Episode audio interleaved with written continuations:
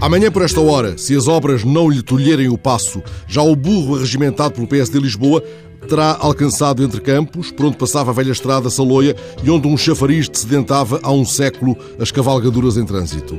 A organização Laranja encurtou a prova em que um jumento terá de superar 300 cavalos. A ideia é decalcada daquela iniciativa de António Costa, em 93, mas não ganha balanço na calçada de Carris. Burro e Ferrari arrancam, desta vez, da cidade universitária, se o asno não ageniar e os organizadores forem, como diria o outro, bocejados pela sorte. A um ano das autárquicas, o PSD não tem ainda candidato para Lisboa, mas tem ideias, mesmo recicladas de anteriores iniciativas adversárias. Se a moda pega, ainda veremos Medina a mergulhar no Tejo. É claro que iniciativas deste calibre vão provocar acusações de populismo da parte adversa.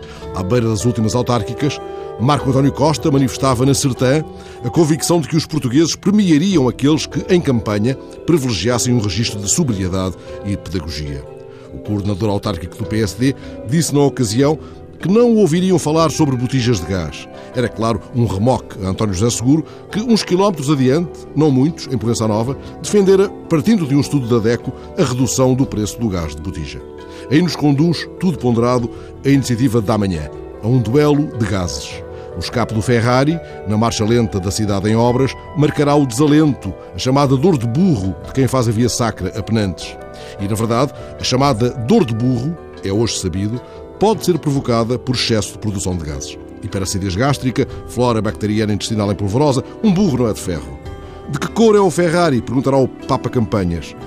Cor de burro quando foge, responderá o indeciso. Bocejando para chamar a sorte.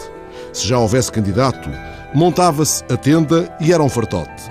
Como diz o ditado, a gente, queira ou não queira, tem de ir de burro à feira.